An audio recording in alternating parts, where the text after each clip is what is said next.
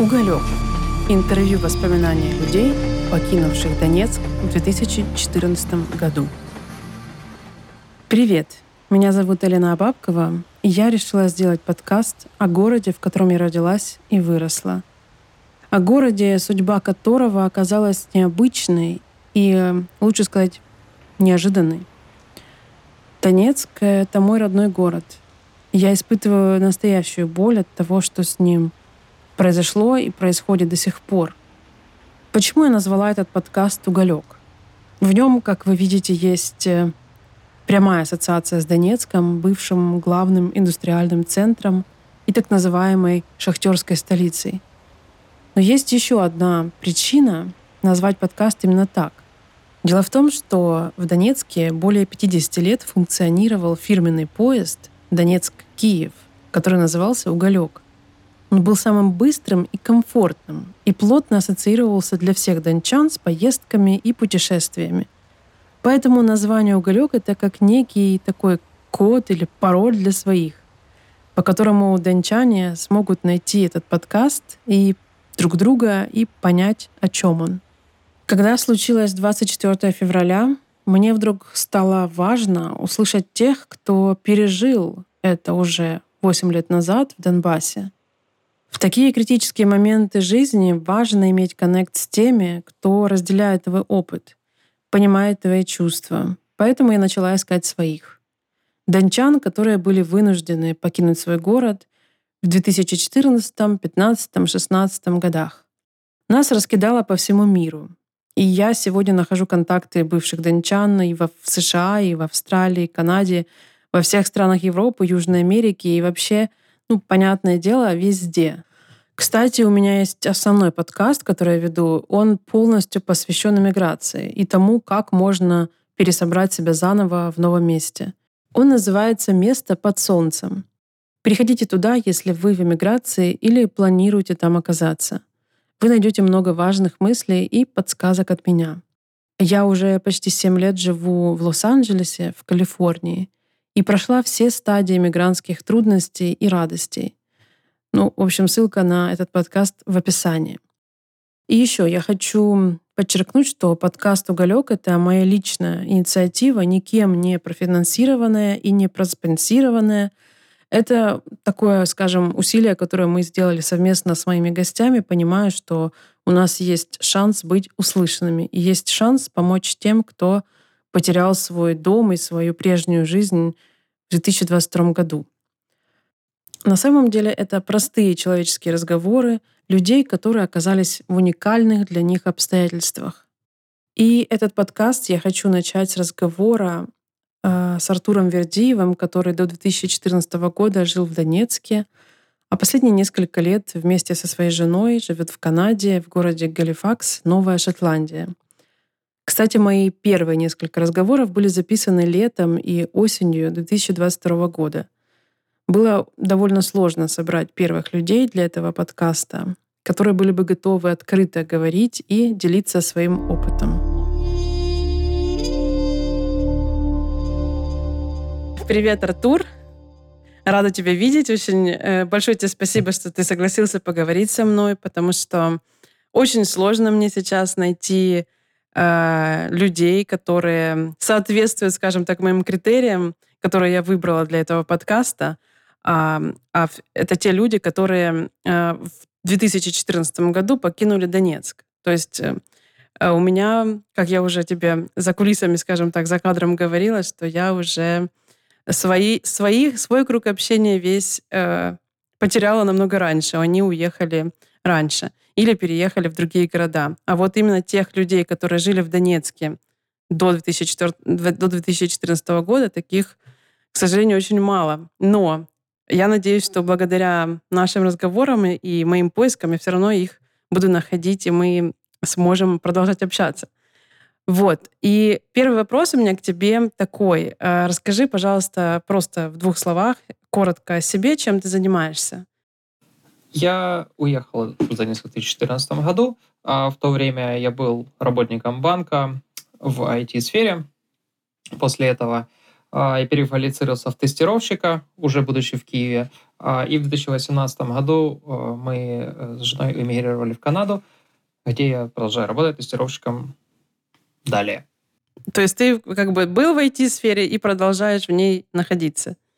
Да, это оказалась достаточно удобная профессия для миграции, как выяснилось. Это точно. Окей, давай тогда сейчас вот моя задача как бы вместе с тобой э, восстановить события, вспомнить э, о том, ну прежде всего о том, как ты уезжал и в какой момент ты принял решение уехать именно из Донецка. Это было относительно просто в моем случае. А, а насколько это может быть просто в такой ситуации? Но я работал в банке. Я работал в банке в отделе платежных систем, а, и банк видя ситуацию, происходящую в Донецке, он решил постраховаться и отправляет человека меня настраивать работу э, отдела в Киеве, в головном офисе. Поняла. Соответственно, я еду туда в командировку и не возвращаюсь. Вот как-то угу. так. А это когда происходило а, это примерно? произошло в, в время? июне 2014 года.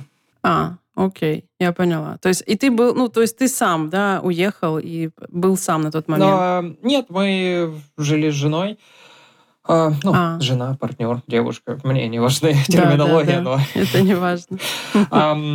Да, она приехала в Киев через две-три недели после этого. Там закончила дела в Донецке. Угу. Она обслуживала аквариумы, угу. поэтому там работа была не такая прям аж перевозимая ну, да. в Киев. А, ну да, и она потом присоединилась ко мне. Я поняла. А ты помнишь, то есть в твоем случае не было каких-то ну, сложностей с отъездом? То есть у тебя... Ну, то есть ты понимал, что ты уезжаешь по причине происходящего и по причине того, что начало, началось непонятно что, то, то, чего как бы... То, то, к чему никто не был готов. Но это было как бы скажем так. Ну да, я вот пытаюсь просто понять, насколько э, резко и драматично для тебя это было. То есть я вот, вот это пытаюсь выяснить.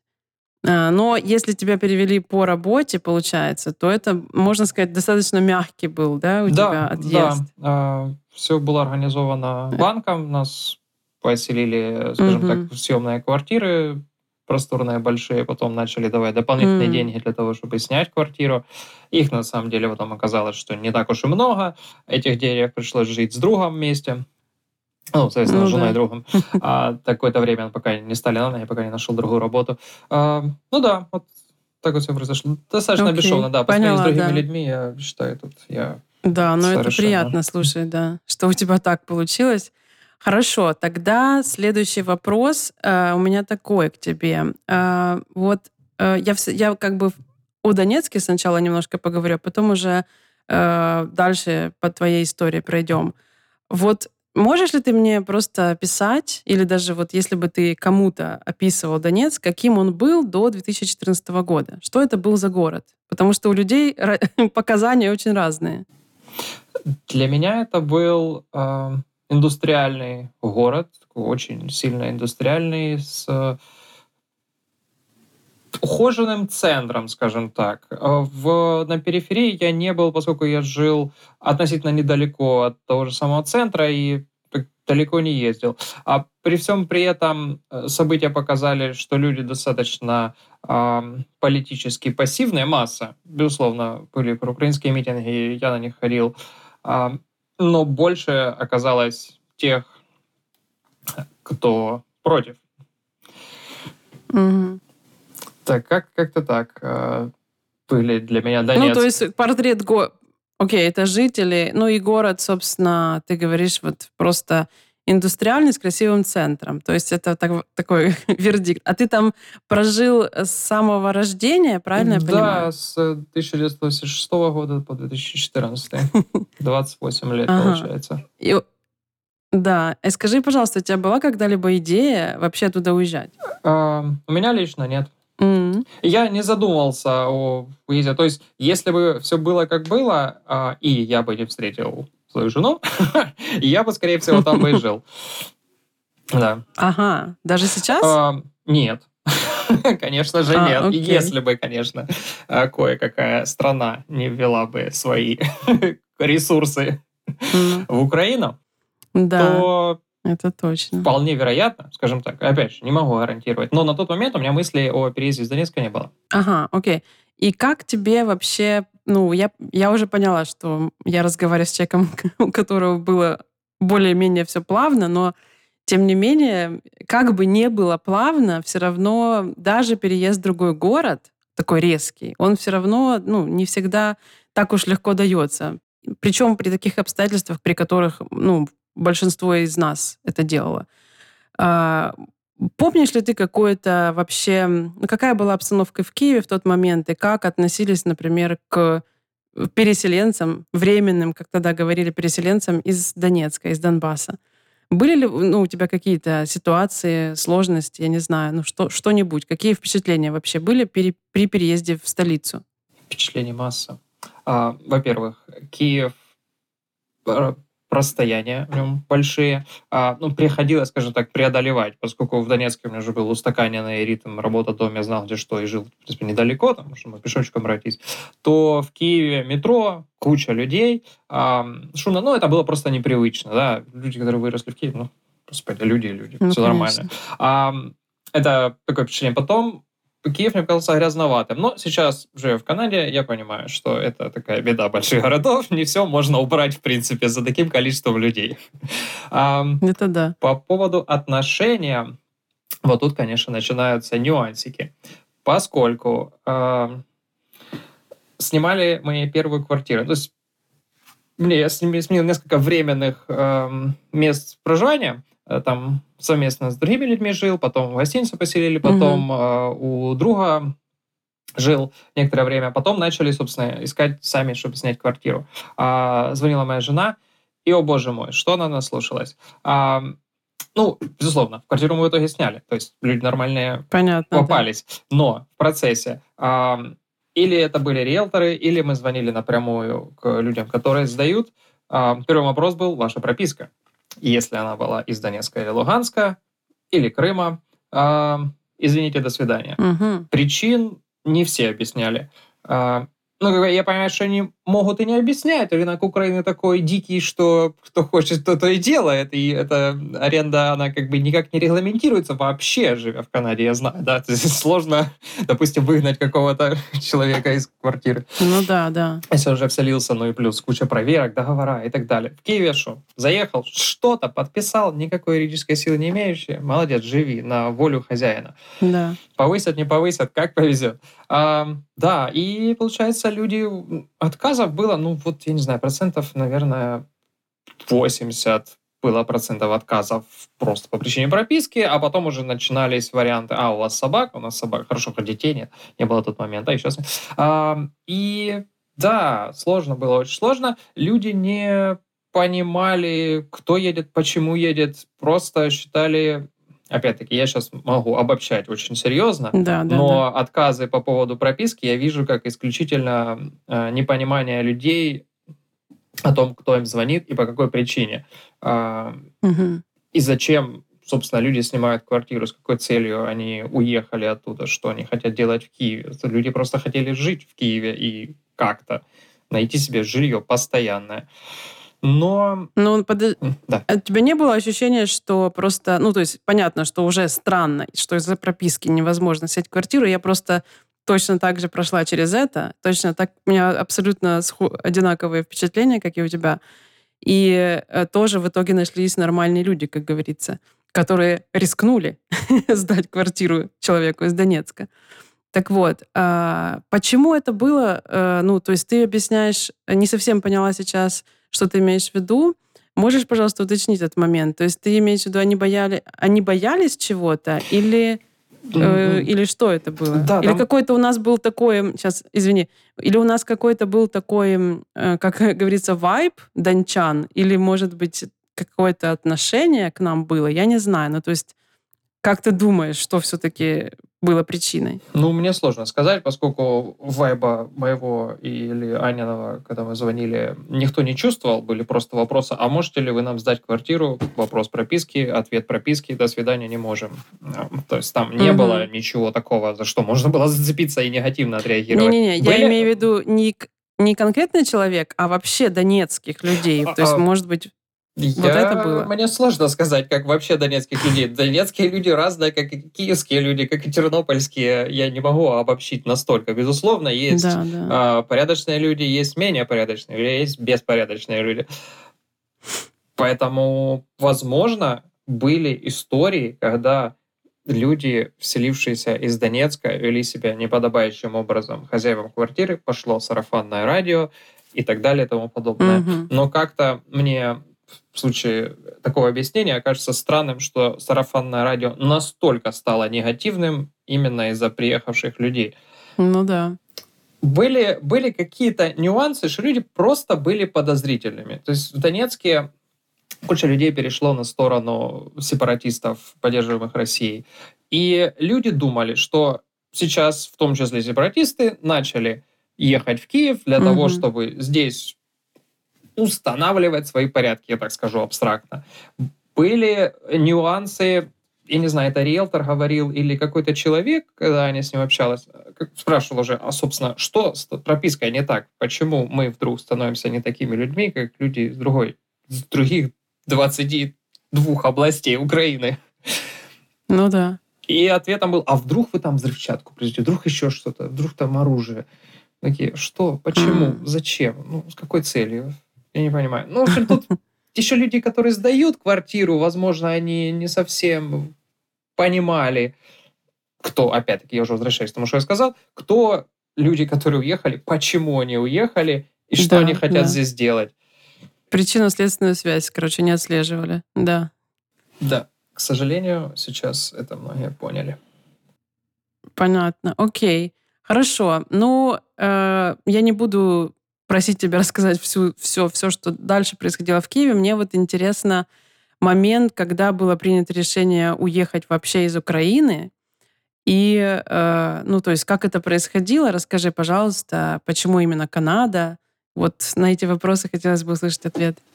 Да, а, решение было принято в основном моей женой. Я человек простой, ну, не то, что, типа, когда сказал, поехали, я такой, Помигрировал. Ну, в принципе, нормально, да. Мне всегда нравились авантюры, мне нравились путешествия. Это показалось отличной идеей развеяться.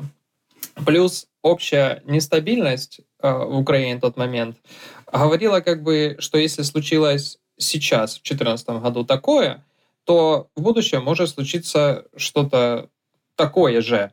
И, о боже мой, да. оно случилось. Это точно. К сожалению, к очень огромному сожалению. Но здесь вот эта, так сказать, чуйка, что ли, а, она сыграла. И мы так получилось, что даже не обрастали вещами. То есть мы взяли там свои пару сумок, угу. чемоданов э, из Донецка, привезли это, и мы не покупали много техники бытовой, не покупали никаких особых вещей, потому что мы понимали, что будем переезжать, и нам это не понадобится. То есть э, и вот эти четыре года с 14 по 18, когда мы жили фактически, ну, не то что на чемоданах, но с ограниченным, ну, скажем понятно. так, количеством вещей. Аскетично. Да, да, вот, угу. хорошее описание. Мы как раз готовились к переезду. Почему? Поняла. Вопрос. Да. А, или ты продолжи, продолжи, извини. А, ну, я хочу ответить, почему Канада. А, да. Угу. Первое. Англоязычная страна, поскольку все-таки легче переезжать в англоязычную, чем предположим, франкоязычного. Французского я вообще не знаю. Английский он 100%. как-то пошел со школы, не то чтобы углубленный, но угу. был и поддерживался. Потом университет тоже что-то, а потом работа, инструкции на английском, потом сериалы на английском с субтитрами, потом каучсерфинг, когда мы приглашали к себе людей, они тоже разговаривали в основном на английском, поскольку мы не знаем, там, uh-huh. опять-таки, испанского и прочих языков, с которыми приезжали. А, и вот как-то английский, английский, английский. Окей, англоязычная страна. А дальше смотрим. Понятная процедура иммиграции. Ну, Штаты отпадают в нашем случае, поскольку это в моем понимании, уж извини, Лена, авантюра. Ехать в Штаты в надежде непонятно особо на что. Ну, если, конечно, ты не выиграл грин-карту.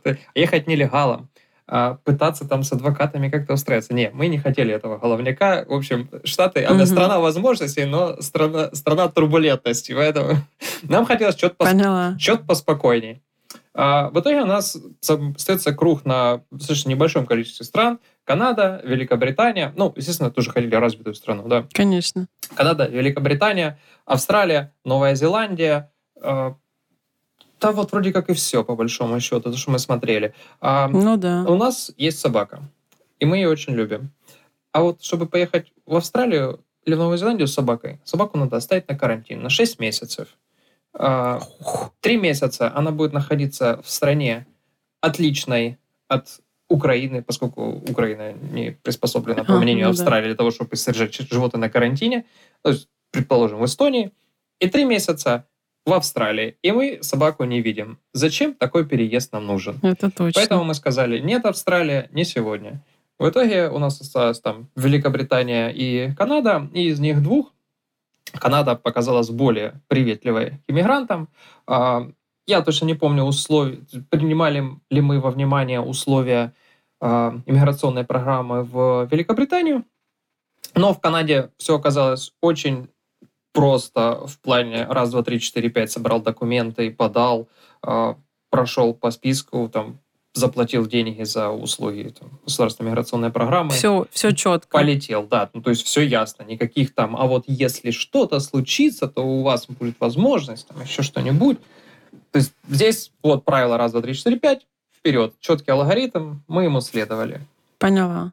Окей, слушай, еще такой вопрос. Вот я пока слушала первую часть про Киев, вот рассказ, и потом, когда ты начал переходить в сторону Канады, я услышала то, что ты говоришь, что вы принимали решение, то есть решение было принято о переезде именно в Канаду, ну не в Канаду, а из Украины, оно как бы изначально было принято. То есть вы не хотели обрастать ничем, вы хотели, пере, как бы вы были какое-то время в Киеве, готовились к уезду вообще из страны, правильно я понимаю? Да, подготовили документы, много времени. То есть вы не хотели оставаться в Киеве, в Украине? Да, не хотели. Ну вот именно из-за возможности повторения сценария с таким соседом okay. сложно да, предсказать будущее.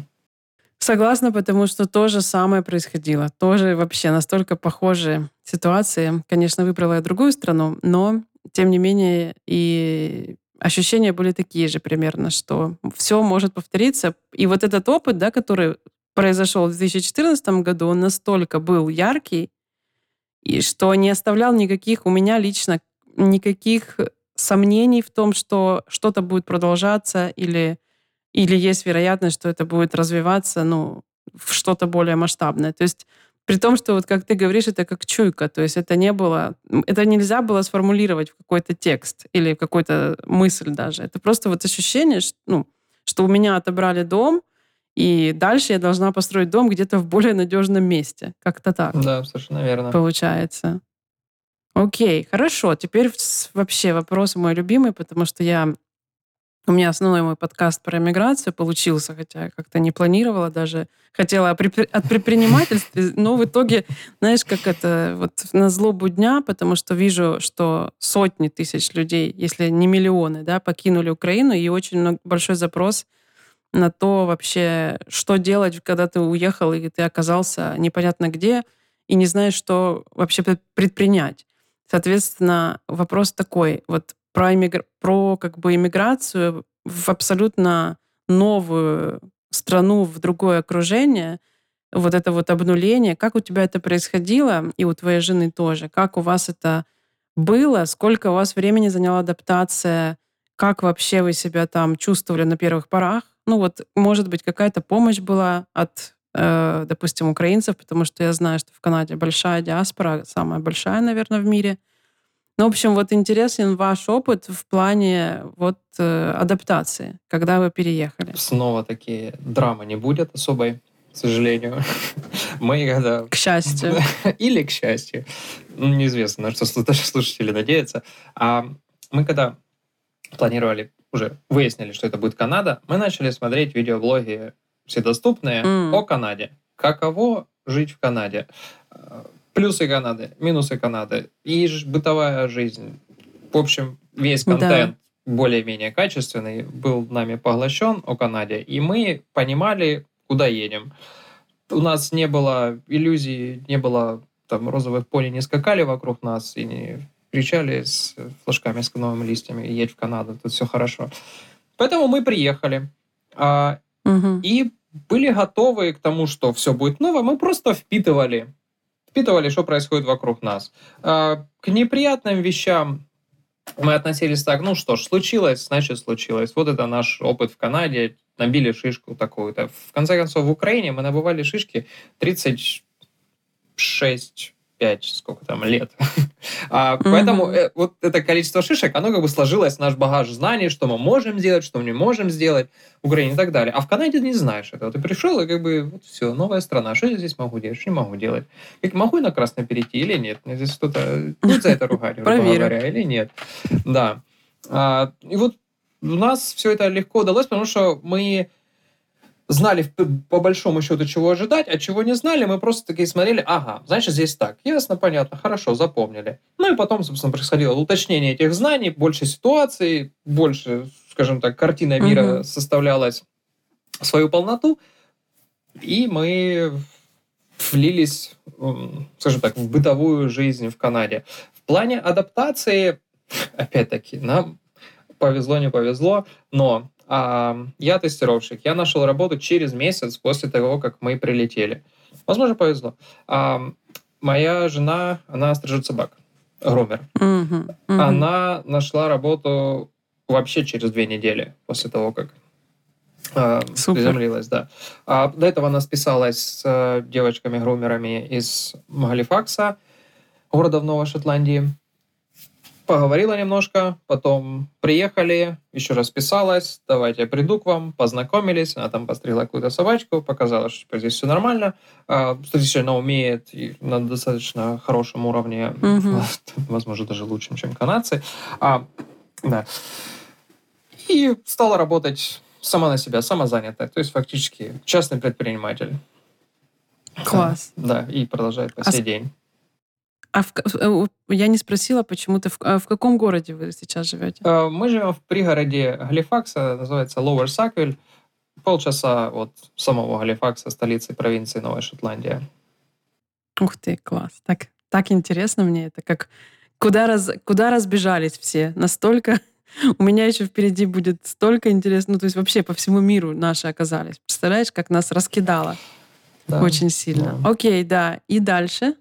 Еще есть что, что дальше? А адаптация остальная да вот из-за того, что мы быстро нашли работу, не было такого стрессового периода поиска ее. А, и поэтому мы быстро втянулись в ежедневную рутину работа-дом, работа-дом. И, соответственно, оно как-то все стало повеселее, по, попроще. А, я слышу по разговорам других иммигрантов, что сложно было на первых порах, потому что они были заняты, что ну, да. survival job, работа на выживание. Да, да, Куда да, придется первое время, нету времени, очень устал, ничего не знаю, мне эта работа не нравится, допустим. И, собственно, человек потом уже находит себя, но вот этот период турбулентности есть. У нас он был очень маленький, чуть ли не минимальный. Короткий, да. да. Класс, это очень приятно. Слушай, ну вообще, у вас как, какой-то, знаешь, по вашей истории, по-моему, можно написать такой гайд, как переехать правильно. Да. Я не знаю, какое количество удачных совпадений в этой истории, но то, что мы открытые к новому люди, безусловно, сыграло факт положительный да, в нашу то есть сторону. вы просто да, не создавали драму там, где другие люди да, ее иногда да. делают. Да, я понимаю. Прекрасно, потому что я старалась сделать так, чтобы мне было посложнее. Я сразу себе поставила такие, знаешь, за, за, поставила такие дикие планки наверх, что потом чуть не, знаешь, чуть не убилась, пока поняла, что нужно планочку немножечко снизить и, и постепенно, знаешь, one step at a time делать. Это было очень интересно, но я в конце концов это осознала. Окей, хорошо. Тогда теперь в следующий момент э, интересно, как у вас там вокруг комьюнити? Э, вы находитесь, я, к сожалению, не знаю, где, где именно больше всего живет украинцев, но ты мне, может быть, сейчас расскажешь и скажешь вообще, как там все устроено? То есть попали ли вы в комьюнити украинское или вы сразу как-то встроились в канадский мир? Мы когда приехали, а, у нас была... А, скажем так, все начало нашей процедуры документальной иммиграции, она началась в телеграм-каналах. В телеграм-каналах там были люди из э, Казахстана, Белоруссии, России, Молдовы, в общем, всего uh-huh, uh-huh. русскоговорящего сообщества. И там потихоньку начали э, знакомиться с людьми, потом были подачи, там, несколько серий подач, скажем так, на провинциальную программу Новой Шотландии, через которую мы переехали. И потом мы, когда приехали, мы общались в основном с этими людьми. А, ну, вот проходили, потому что вместе гораздо легче проходить вот этот первый этап, поскольку вы, у вас да. эм, одинаковые более-менее проблемы, и вы друг другу помогаете решать очень быстро. И, соответственно, быстро поднимаете себя на уровень, ну, скажем так, большего знания о системе что, естественно, позволяет легче жить в итоге. Да. А, о чем я начал говорить? Да, ну вот мы о комьюнити, типа, вот комьюнити, вы попали... Все верно. Да. А, угу. И в первый же год а, в Фейсбуке потом нашли группы Ukrainian Nova Scotia, а, Ukrainian Canadian Congress, Nova Scotia Branch. Угу. А, смотрели там, и люди самоорганизовывались, а, украинцы встречались летом на День независимости на пикник. Э, в это воскресенье будет очередное 27 да, августа да, да. встреча украинцев. Сегодня мы присутствовали на поднятии флага. А возле мэрии Галифакса было человек, наверное, 50-60 украинцев. 8.30 э, среда, кто смог прийти. Ну да, рано. Угу. Вот, но очень, очень приятно. А, конкретно такое вот прямо, чтобы поддержка от украинского комьюнити, ну, а, если искать ее, ее можно получить. Но если просто сидеть на месте, а, то ни в какой украинец в дверь не постучится и не скажет, ну, чим тобі допомогти, хлопче. Поэтому нужно активнее внедрять себя в жизнь э, людей, которые живут в этой местности, и тогда, благодаря этому нетворкингу, э, уже да. пойдет какая-то активность. Кто-то подскажет, где работа. В любом случае, люди, которые живут здесь некоторое количество лет, уже обросли какими-то связями, не знают, там, кто работает, допустим, в строительной индустрии, кто работает в индустрии перевозок грузовых, эм, еще где-нибудь. Там, мне не могут подсказать, типа, направить вот работа туда, работа сюда. Я знаю людей, которые знают людей. Да, хорошо, я поняла. То есть, если ты человек активный, то и будешь себя как бы проявлять в мир, то помощь и все придет. Ну, в общем-то, да, так, так это и есть. Это у каждый, каждый, в принципе, через это проходит, я имею в виду иммигрант, который приезжает, он в какой-то момент все равно должен выйти за рам из как это за рамки, за и, и, и понять, что само ничего не получится, все равно нужно будет напрягаться немножечко в начале.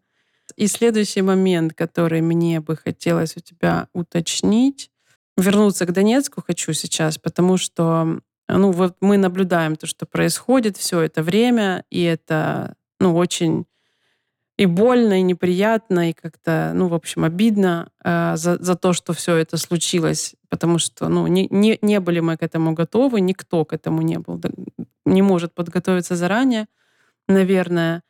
И у меня вопрос такой, если у тебя кто-то остался ли там, или все выехали, держишь ли ты какую-то связь с людьми там? Ну, то есть вообще, и вообще интересно ли тебе это делать? Да, я у меня есть э, родственники, у меня живет там мама, у меня тетя, дядя и моя двоюродная сестра, ее дети там находятся в Донецке или в окрестностях. Вау.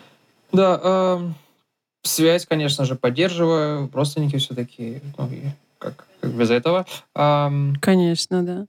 Смотрю новости, источники новостей понятные, э, верить им тоже так же надо фильтровать информацию очень сильно, поскольку неизвестно, что тебе говорят. И поэтому остается верить ну, только да. фотофактам и видеофактам, и то только мест, которые я знаю лично. Поскольку все остальное, ну, это как бы ни о чем. Да, вот конкретно для меня, а, и я не могу никого ну, да. спросить в интернете, а, а где это и что это, потому что я не знаю, кто мне ответит.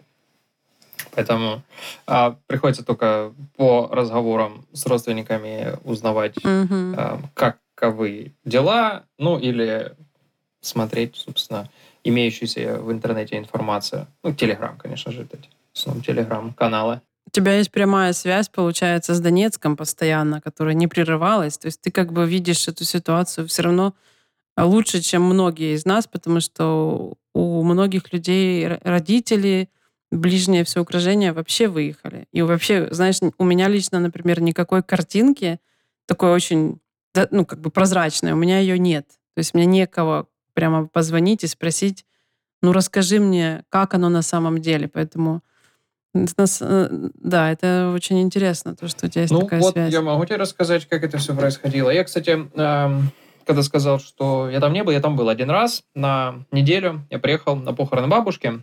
Угу. Это был единственный раз в 2015 году, эм, в октябре. Я туда заехал, и эм, сложилось ощущение мертвого города. Ну, то есть, конечно, люди там ходили, но вот да. атмосфера, что называется, вот это вот нез... незримое понятие, ну, да. как-то вот гнетущее ощущение мне оставило. Эм, пустой, людей мало, и даже когда есть какая-то активность, она какая-то фальшивая кажется. Ну, возможно, конечно, это из-за отношения к имеющимся в кавычках властям там, а, но разговаривая, допустим, с моей мамой, она говорит то же самое. Ну вот потихоньку это все так загнивает, ну, загнивает в кавычках, но все проседает, проседает качество, то есть... Понятно, да. Не, ничего там хорошего не будет э, при текущей ситуации. Сравнить просто, да, когда на контрасте возвращаешься туда, на контрасте с тем, что ты знаешь, где ты жил и что ты видел, это ну, разница просто, которая выбивает из колеи. Да, причем я тогда провел в Донецке на тот момент э, менее полутора лет.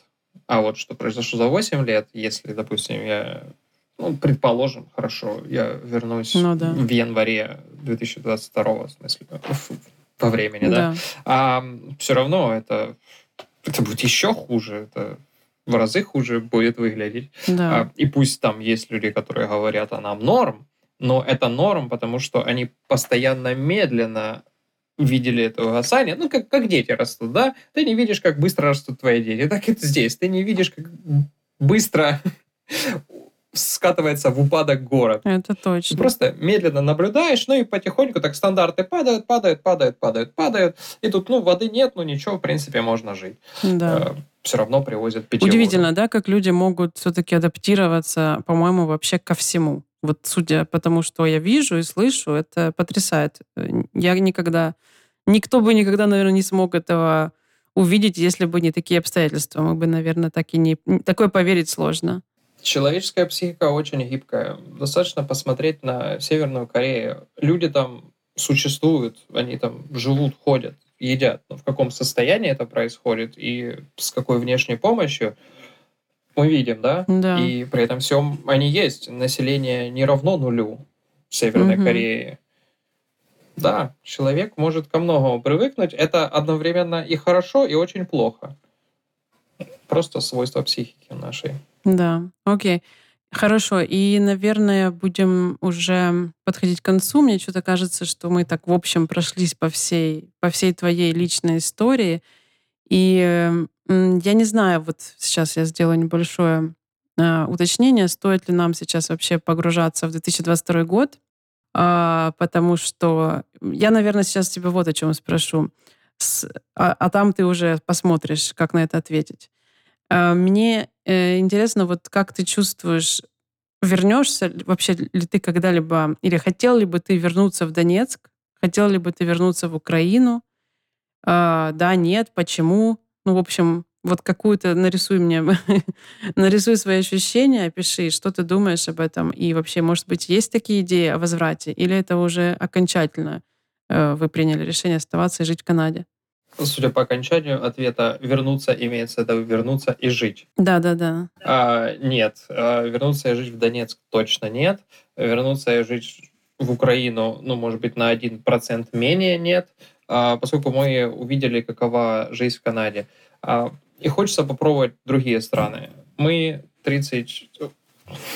Люди без корней, получаемся. А мы думаем а может быть, пожить в какой-то другой стране, а, может быть, есть что-то интереснее. не на одной Канаде свет клином сошелся. Э, допустим, мы сейчас получим гражданство в ближайшее время и можем поехать в другую страну с канадским гражданством, посмотреть, какова жизнь там, сравнить. Уже есть три страны для сравнения, потом еще одну. Это... Можно продолжать.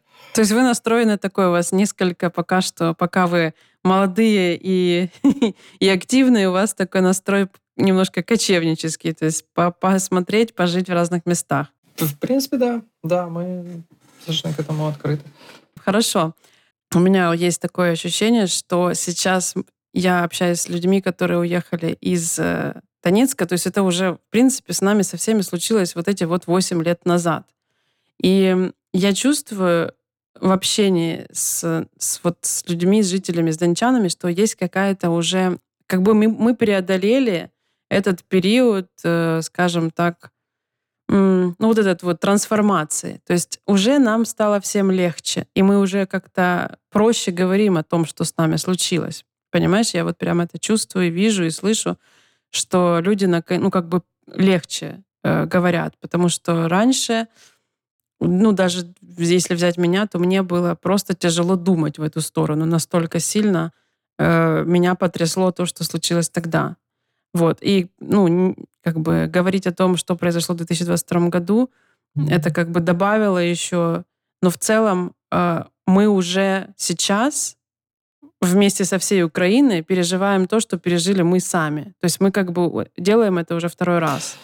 Да, согласен. Эм. Я могу просто дополнить, может быть, ты подхватишь, что э, ну, я просто могу развить эту часть, что когда случилось, ну, вот наступило вот этот вот 24 февраля 22 года, это был, безусловно, огромный шок и трагедия, и страх, и все остальное. Но как бы мы, люди, которые уже прошли через это, то есть это не только Донецк, это весь восток практически Украины, для нас это было уже как бы, ну, нелогичным, это будет, конечно, не очень правильное выражение, логичным продолжением, но это было где-то как-то допустимо и ожидаемо. То есть это не было каким-то большим сюрпризом, что ли.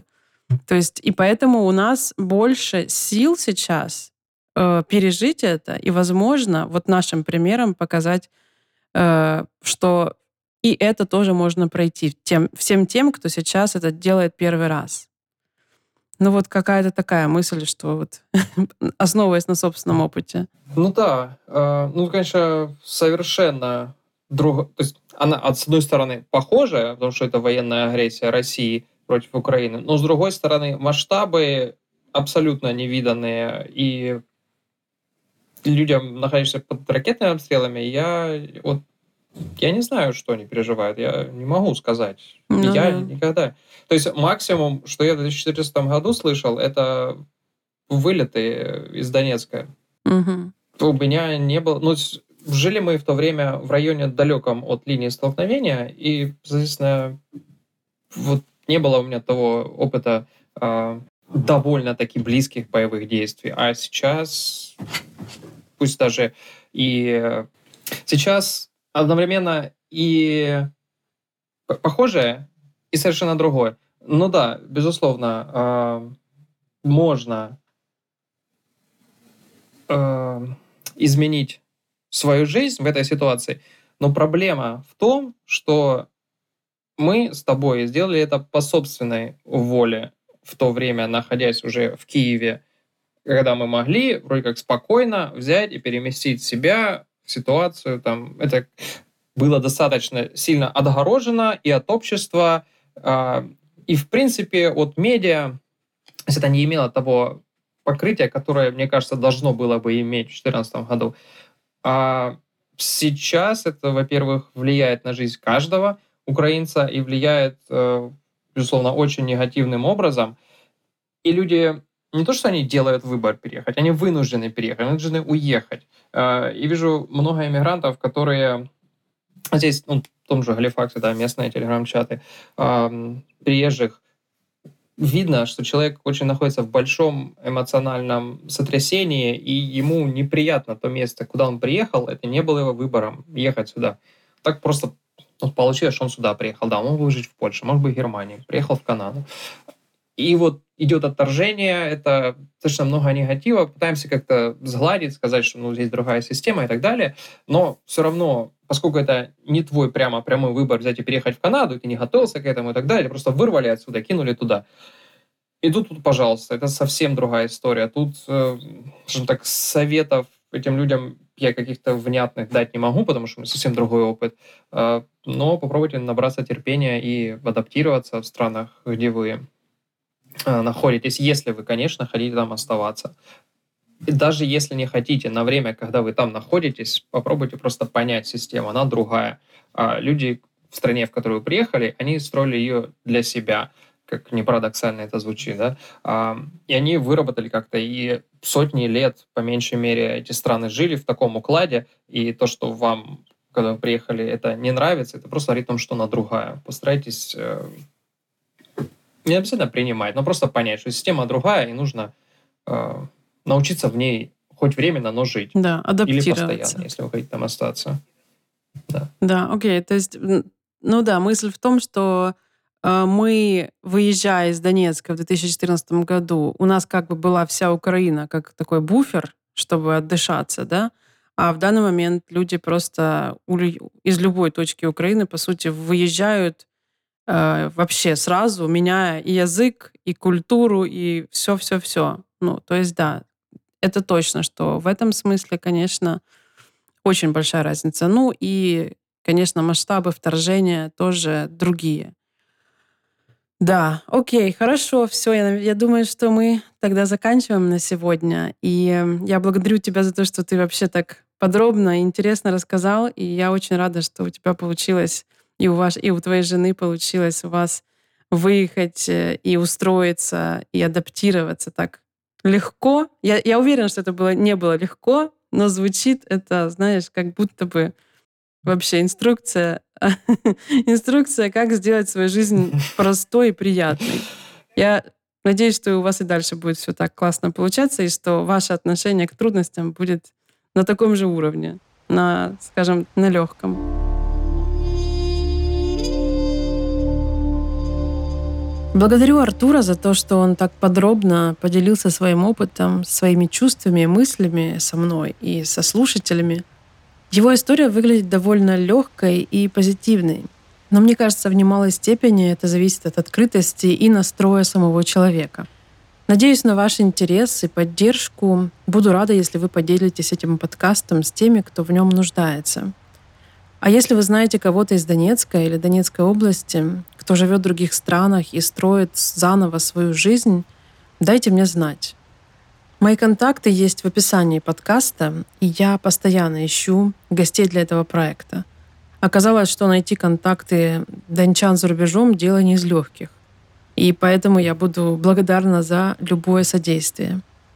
Также хочу добавить, что в этом подкасте не будет регулярности или какого-то конкретного срока его выхода.